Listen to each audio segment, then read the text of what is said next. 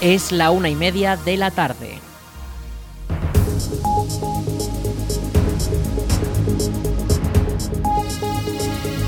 Buenas tardes, miércoles 13 de septiembre. Comenzamos el espacio para la información local en el 107.4 de la FM en la Almunia Radio. Les habla Aritz Gómez. Aquí arranca una nueva edición de la Almunia Noticias.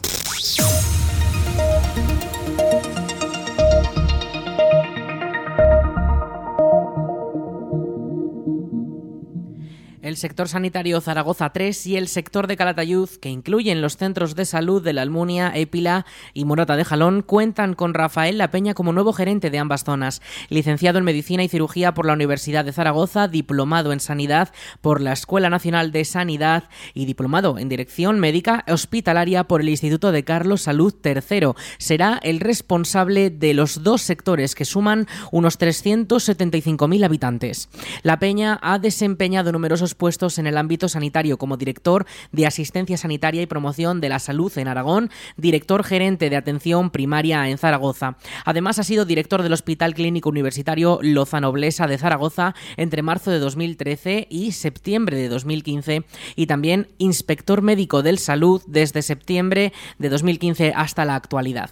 Ahora la Peña será el nuevo gerente de las zonas de salud que incluyen centros como los de la zona oeste de la provincia de Zaragoza, como por ejemplo de la Almunia, Épila, Morata, Gariñena o el Hospital Lozano Blesa de Zaragoza o también el Ernest Lluch de Calatayud, entre otros.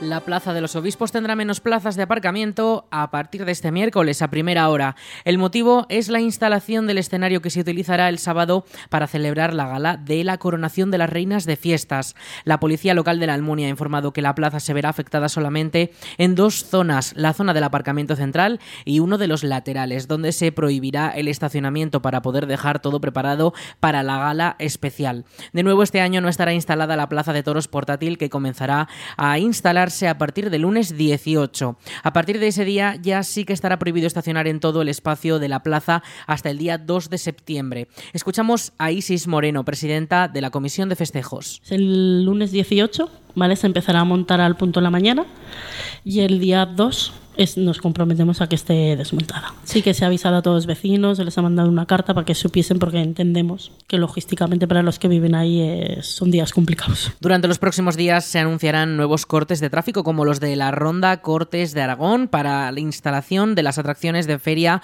o en la Avenida La Vieja Castillo durante las fiestas. Además, durante estos días ya se están produciendo varios cortes en el tráfico para la instalación de toda la infraestructura que conllevan las fiestas como los vallados para los festivales festejos taurinos que ya figuran en las calles o la iluminación especial de las calles que se está instalando durante estos días.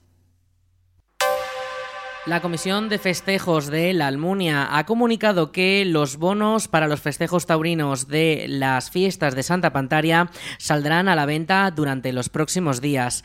Todos los que quieran obtener un bono para estos festejos deberán reservar su turno en el local de la comisión que actualmente se encuentra donde se situaba la guardería, la Escuela Infantil Municipal en la calle Goya, al lado de nuestros estudios. Será durante los días 11, 12 y 13 de septiembre desde las 10 y media de la mañana a las 12 y media y de, y de 6 a 8 de la tarde.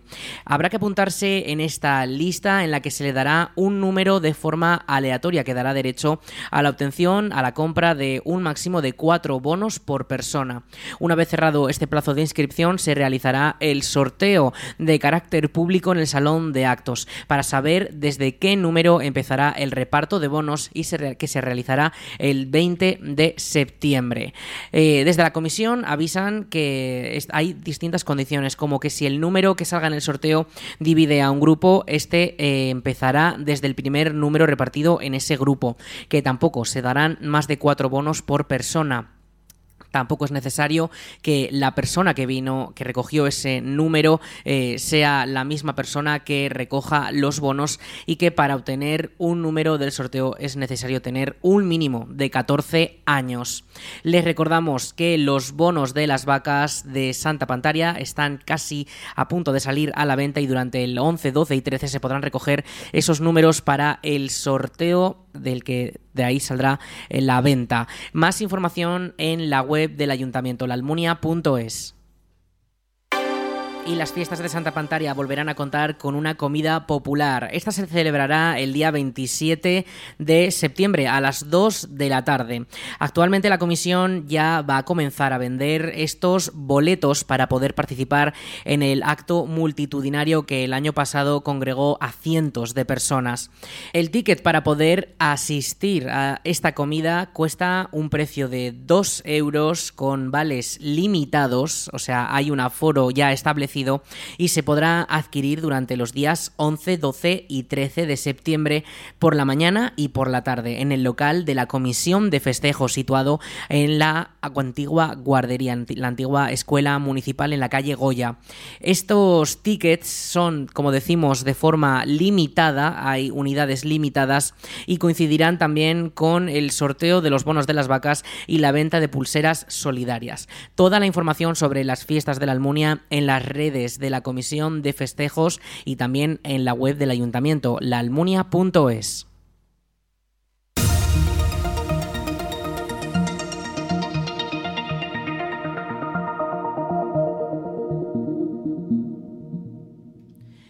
Ya está abierto el plazo para las inscripciones de las distintas escuelas deportivas y los cursillos que se realizarán durante la temporada 2023-2024. Los vecinos interesados ya pueden inscribirse en actividades como tenis, pádel, zumba, ciclo, pilates o body fight, entre otros.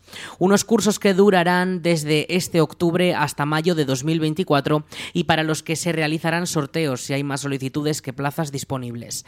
Los abonados al polideportivo tendrán preferencia a la hora de realizar estas inscripciones siempre que presenten el carnet de socio. Estas inscripciones se entregan en la conserjería de las instalaciones de 9 y media de la mañana a 1 de la tarde y de 3 y media a 10 de la noche. Además, el polideportivo también, en el polideportivo también se imparten otros deportes por varios clubes locales.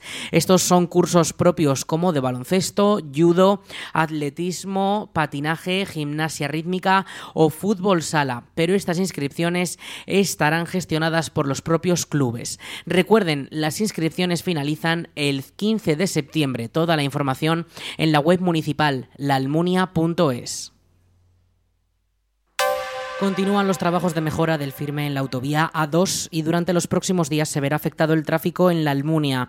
La policía local de la localidad ha informado de que del 11 al 15 de septiembre se harán estos trabajos en el término municipal en la autovía y que a consecuencia de ello se realizarán varios desvíos en los accesos y salidas de las carreteras. La principal afección se dará en las entradas a la Almunia en el carril dirección Zaragoza, viniendo desde Calatayud en el sentido ascendiente de los kilómetros. La Almunia contará con una sola entrada a la altura de La Planilla, en la salida 269 de la A2, dirección Zaragoza.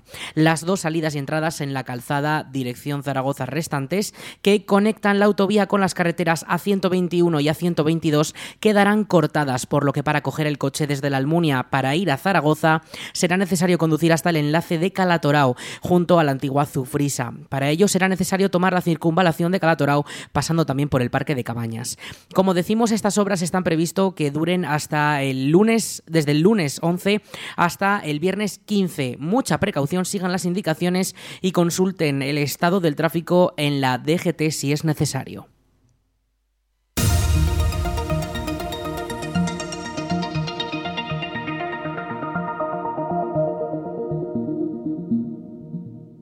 La Guardia Civil ha detenido a dos hombres de 32 y 34 años que vivían en Zaragoza mientras robaban en una nave del polígono industrial de La Muela. Los hechos sucedieron a las 12 y cuarto de la madrugada del pasado domingo y fue el vigilante del polígono el que se puso en contacto con el 062, el teléfono de la central de emergencias de la Guardia Civil de Zaragoza. Hasta el lugar se trasladó una patrulla del puesto de la Guardia Civil en el barrio zaragozano de Casablanca. Allí los agentes vieron que la puerta de la nave estaba abierta y con un coche estacionado que tenía la puerta del copiloto abierta. Así los agentes entraron en las instalaciones y sorprendieron a los dos implicados que se estaban alumbrando con la linterna del móvil y fueron inmediatamente detenidos por un presunto delito de robo con fuerza. Los implicados rompieron los candados de un contenedor del que iban a sustraer efectos con herramientas ya preparadas y accedieron a la nave escalando por una ventana. Ambos quedaron a disposición judicial el mismo domingo por la mañana. Si el lunes las tormentas descargaron en la zona del Jalón, este martes lo hacían en la zona del Huerva. Tosos y Villanueva de Huerva han sido dos de las localidades más afectadas, con unas precipitaciones que dejaron entre 60 y 70 litros en tan solo unas dos horas. En Tosos, hoy los vecinos ven cómo han quedado algunas de las plantas bajas de las casas en las que ha entrado el agua, acompañada de barro, lodo e incluso piedras. Varios de los accesos a la localidad se vieron afectados y solo sigue cortado el que va desde Villanueva. El de Cariñena fueron los propios vecinos los que ayudaron a que pudiese ser transitable, pero hoy los alumnos de Tosos no han podido ir al instituto Ahora las labores desde esta misma mañana se centran en despejar las calles del pueblo en peores condiciones. La maquinaria de la Diputación de Zaragoza ya había acabado sus labores en la zona y se disponía a ir a otros municipios, pero por el momento se quedará allí para poder reparar las vías afectadas. En Villanueva de Huerva el agua ha fracturado parte del asfalto y ha levantado alcantarillas, aunque no ha entrado en las casas. En ninguno de los casos hay daños personales y la situación meteorológica, según las previsiones de la Agencia Estatal de Meteorología, va a estar más calmada. Se desactivan los avisos en la Ibérica Zaragozana y llegan varios días de mayor estabilidad. Lo vemos con más detalle ahora en el espacio del tiempo.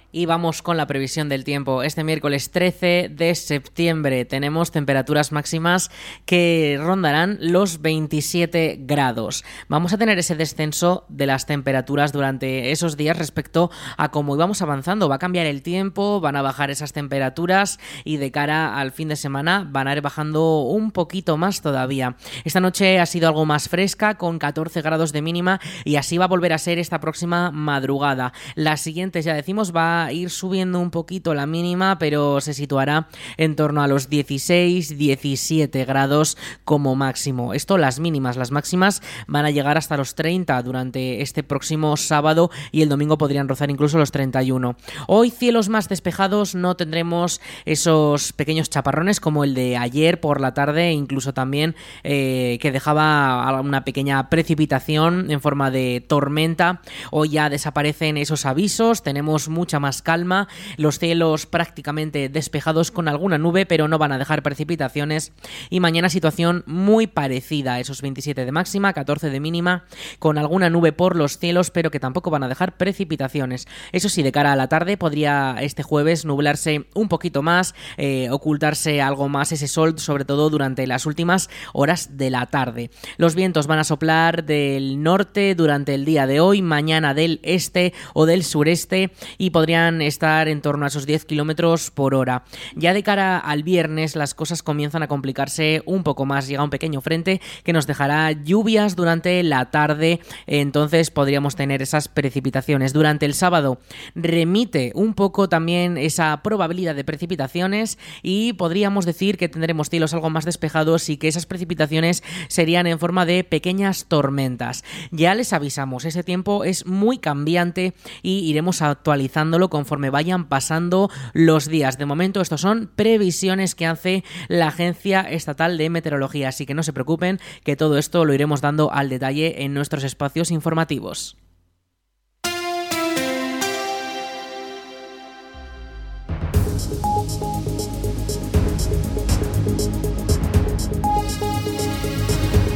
Y hasta aquí toda la información local en el 107.4 de la FM en la Almunia Radio. En unos minutos, a las 2 de la tarde, llegan nuestros compañeros de Aragón Radio Noticias para ampliar toda la información autonómica nacional y en todo el mundo. Y ya saben también todos nuestros contenidos y más noticias en laalmuniaradio.es.